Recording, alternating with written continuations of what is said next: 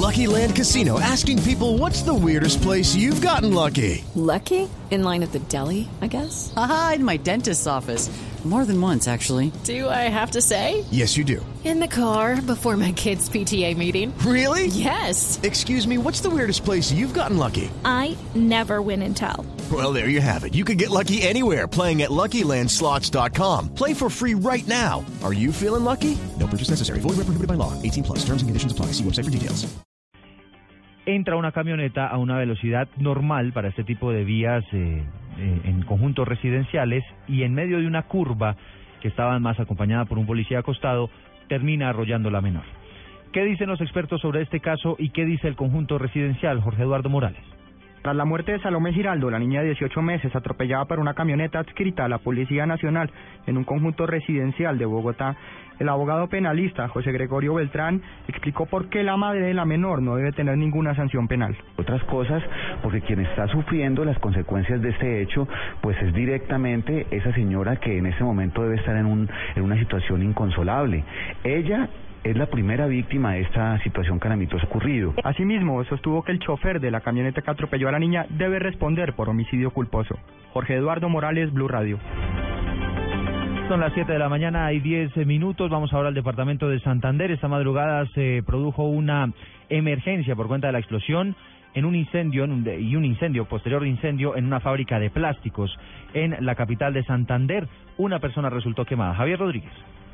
Hola Eduardo, una fábrica de plásticos quedó totalmente reducida en cenizas en el sur de Bucaramanga luego que esta madrugada se presentara un incendio tras una explosión. El hecho se presentó en la calle 109 con carrera 22, sector Provenza, hasta donde llegaron dos máquinas de bomberos para sofocar la conflagración. Un hombre de aproximadamente unos 25 años que cuidaba la fábrica resultó herido y fue trasladado al hospital, como lo explica el teniente Edgar Ochoa de bomberos. Hubo una persona lesionada, el cual fue trasladada al hospital porque en el momento él no se encontraba con papeles. No podemos todavía afirmar qué produjo la explosión. Al parecer eh, hubo una fuga de gas y por alguna circunstancia generó alguna chispa que produjo la explosión y fue generalizada en el primer y segundo piso. Las pérdidas económicas por este incendio en la fábrica de plástico La Sureña no han sido calculadas aún. En la capital santanderiana, cielo parcialmente nublado a esta hora, vías transitables y el aeropuerto Palo Negro funciona sin inconvenientes. En Bucaramanga, Javier Rodríguez, Blue Radio. Son las 7 de la mañana, 11 minutos.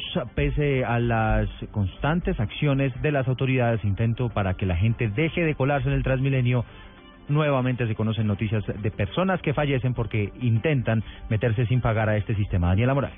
Eduardo, una nueva víctima mortal en el sistema Transmilenio y esta vez vuelve y juega la imprudencia de los usuarios. Ocurrió en horas de la noche cuando un joven atravesó la calle sobre la troncal de las Américas en la estación Mandalay donde intentaba colarse. Este joven de 25 años eh, fue arrollado por un taxi que pasaba en ese momento cuando él intentaba eh, pues eh, cruzar al carril exclusivo para colarse en la estación. Las autoridades, por supuesto, han hecho un nuevo llamado a las personas para que no ingresen al sistema de manera irregular. Recordemos que esto podría costarle además 107 mil pesos y por supuesto también su vida. En otras noticias de Transmilenio hay que decirle a los usuarios de la zona sur de Bogotá que en este momento ya funciona el portal El Tunal con los nuevos torniquetes que le permiten usar la tarjeta roja y la tarjeta eh, pues verde. Esto hace parte de la integración del sistema integrado. Daniela Morales, Blue Radio facilidades en Transmilenio para que la gente no se cole. Siete de la mañana y trece minutos. Vamos ahora al departamento del Atlántico. Hay noticia importante que tiene que ver con una grave denuncia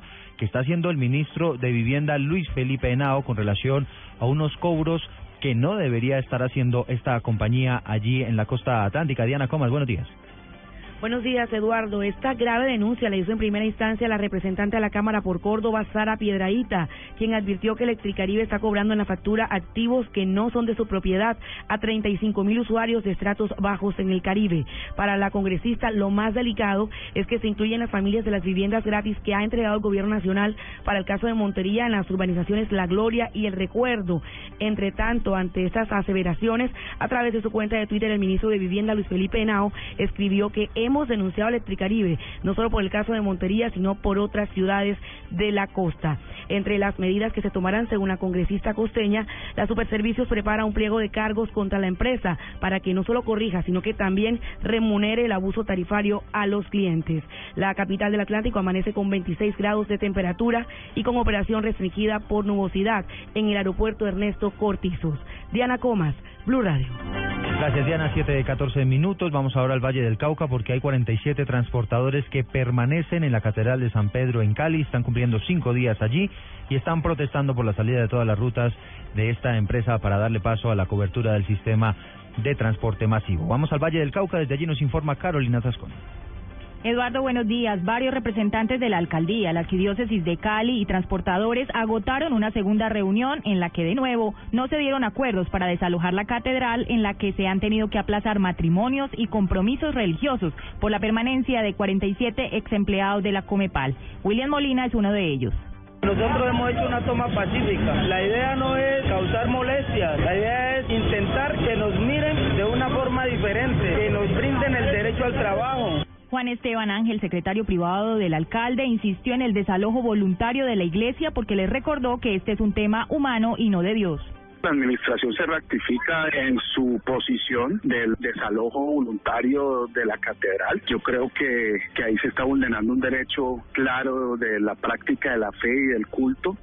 Entre mañana y el martes se espera una tercera reunión para definir una salida voluntaria. Cali amanece con una temperatura de 23 grados centígrados, el cielo parcialmente nublado y lloviznas leves al norte de la ciudad. El aeropuerto Alfonso Bonilla Aragón reporta normalidad. Desde Cali, Carolina Tascón, Blue Radio.